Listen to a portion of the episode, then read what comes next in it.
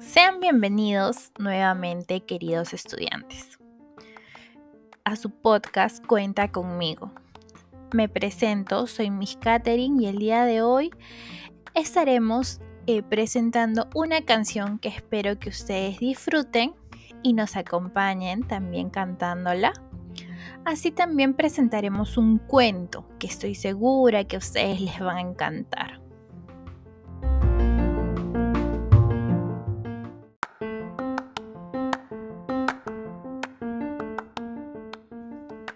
Empezaremos con la canción. Dipsy, dipsy araña, un tubo se subió. Vino la lluvia y el viento la arrastró. Luego salió el sol y todo se secó. Dipsy, dipsy araña de nuevo se subió.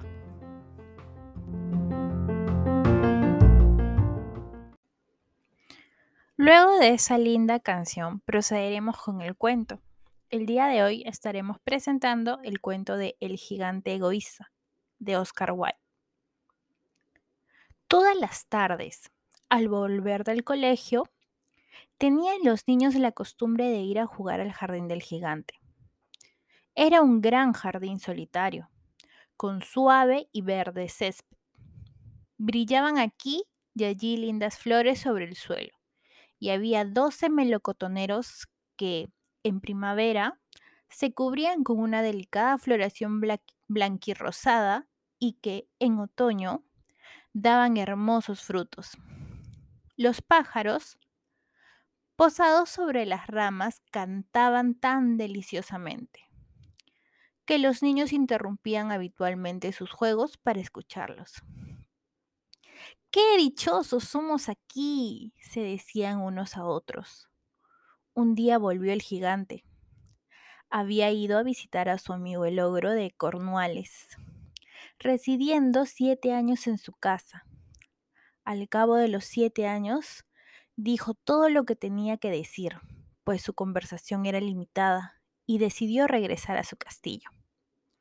Al llegar, vio a los niños que jugaban en su jardín. ¿Qué hacéis ahí? les gritó con una voz agria. Y los niños huyeron.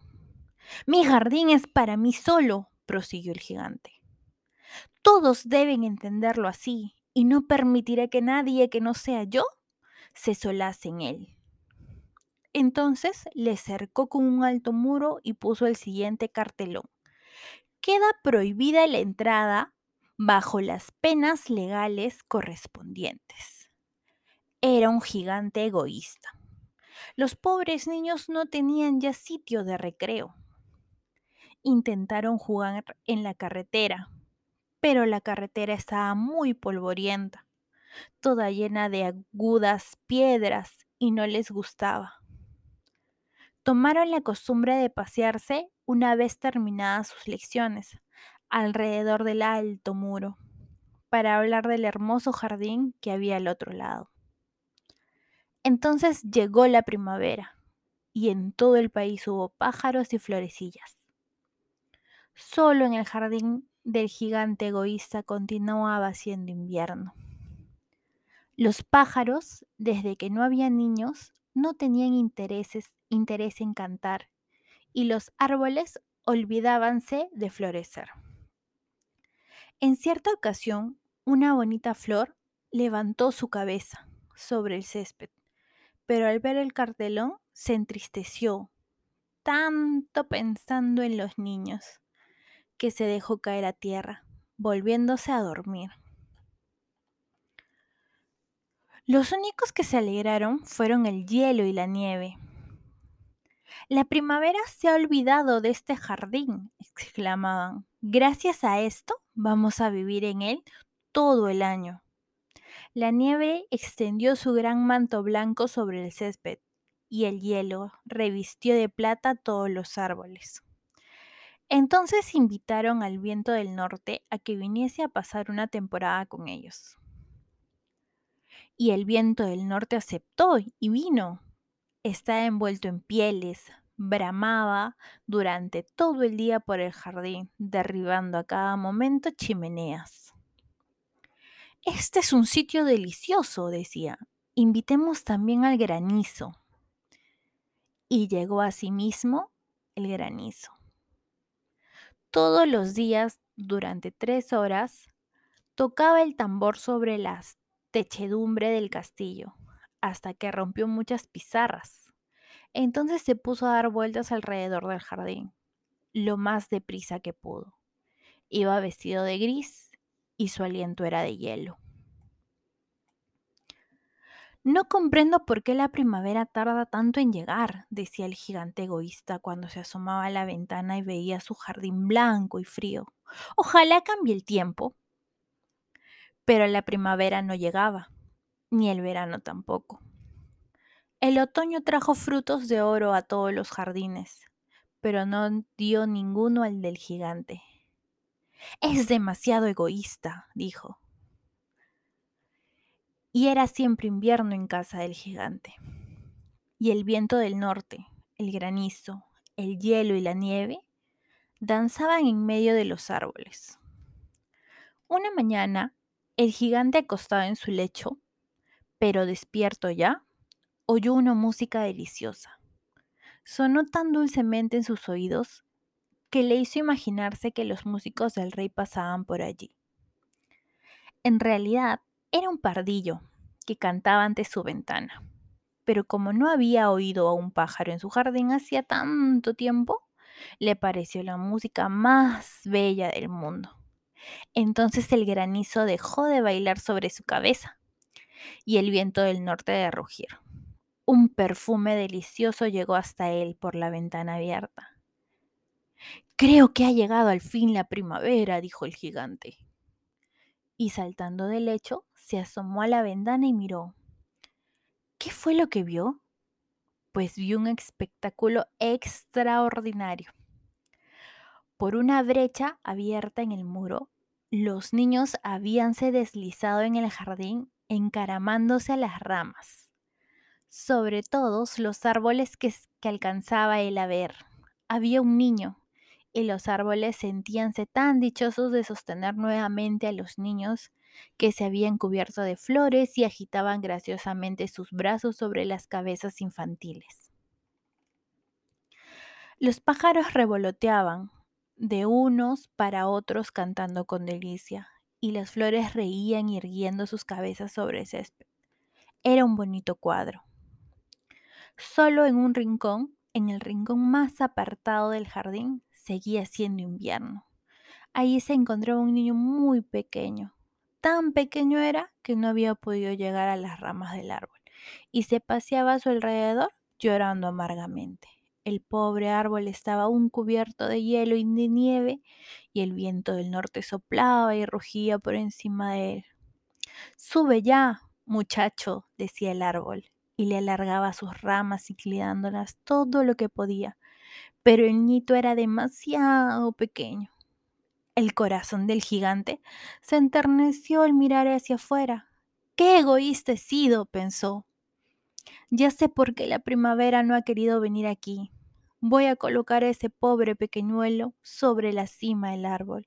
Luego tiraré el muro y mi jardín será ya siempre el sitio de recreo de los niños. Estaba verdaderamente arrepentido de lo que había hecho. Entonces bajó las escaleras, abrió nuevamente la puerta y entró al jardín. Pero cuando los niños le vieron, se quedaron tan aterrorizados que huyeron y el jardín se quedó otra vez invernal. Únicamente el niño pequeñito no había huido, porque sus ojos estaban tan llenos de lágrimas que no le vio venir. El gigante se deslizó hasta él, le cogió cariñosamente con sus manos y lo depositó sobre el árbol. Y el árbol inmediatamente floreció. Los pájaros vinieron a posarse y a cantar sobre él. Y el niñito extendió sus brazos, rodeó con ellos el cuello del gigante y le besó. Y los otros niños, viendo que ya no era malo el gigante, se acercaron y la primavera les acompañó. Desde ahora este es vuestro jardín, pequeñuelos, dijo el gigante. Y cogiendo un martillo muy grande, echó abajo el muro. Y cuando los campesinos fueron a mediodía al mercado, vieron al gigante jugando con los niños en el jardín más hermoso que puede imaginarse. Estuvieron jugando durante todo el día y por la noche fueron a decir adiós al gigante. ¿Pero dónde está vuestro compañerito? les preguntó aquel muchacho que subió al árbol. Ah, él era a quien quería más el gigante porque le había abrazado y besado. No sabemos, respondieron los niños. Se ha ido. Decidle que venga mañana sin falta, repuso el gigante. Pero los niños contestaron que no sabían dónde vivía y hasta entonces no le habían visto nunca. Y el gigante se quedó muy triste. Todas las tardes a la salida del colegio venían los niños a jugar con el gigante. Pero este ya no volvió a ver al pequeñuelo a quien quería tanto. Era muy bondadoso con todos los niños, pero echaba de menos a su primer amiguito y hablaba de él con frecuencia. ¿Cuánto me gustaría verle? solía decir. Pasaron los años y el gigante envejeció y fue debilitándose. Ya no podía tomar parte en los juegos. Permanecía sentado en un gran sillón viendo jugar a los niños y admirando su jardín. Tengo muchas flores bellas, decía, pero los niños son las flores más bellas. Una mañana de invierno, mientras se vestía, miró por la ventana. Ya no detestaba el invierno. Sabía que no es sino el sueño de primavera y el reposo de las flores. De pronto se frotó los ojos, atónito, y miró con atención. Realmente era una visión maravillosa. En un extremo del jardín había un árbol casi cubierto de flores blancas. Sus ramas eran todas de oro y colgaban de ellas frutos de plata. Bajo el árbol, bajo el árbol aquel estaba el pequeñuelo quien quería tanto. El gigante se precipitó por las escaleras, lleno de alegría, y entró en el jardín. Corrió por el césped y se acercó al niño. Y cuando estuvo junto a él, su cara enrojeció de cólera y exclamó, ¿Quién se ha atrevido a herirte? En las palmas de las manos del niño y en sus piececitos veíanse las señales sangrientas de dos clavos. ¿Quién se ha atrevido a herirte? gritó el gigante. Dímelo. Iré a coger mi espada y le mataré. No, respondió el niño. Estas son las heridas del amor. ¿Y quién es ese? dijo el gigante. Un temor respetuoso le invadió, haciéndole caer de rodillas ante el pequeñuelo, y el niño sonrió al gigante y le dije, y le dijo, Me dejaste jugar una vez en tu jardín, hoy vendrás conmigo a mi jardín, que es el paraíso. Y cuando llegaron los niños aquella tarde, encontraron al gigante tendido, muerto, bajo el árbol, todo cubierto de flores blancas. Fin. Espero que hayan disfrutado este cuento tanto como yo. Y a continuación tendremos algunas preguntas acerca del mismo. A continuación presentaré unas preguntas. ¿A dónde se fue el gigante durante siete años? ¿Por qué el gigante no quería compartir su jardín? ¿A quiénes extrañaban las flores y los árboles? ¿Quién crees que es el niño pequeño del cuento? Bueno, queridos estudiantes, eso es todo por el episodio de hoy. Espero les haya gustado mucho el cuento, tanto como a mí, y estaré muy atenta a sus respuestas. Muchas gracias.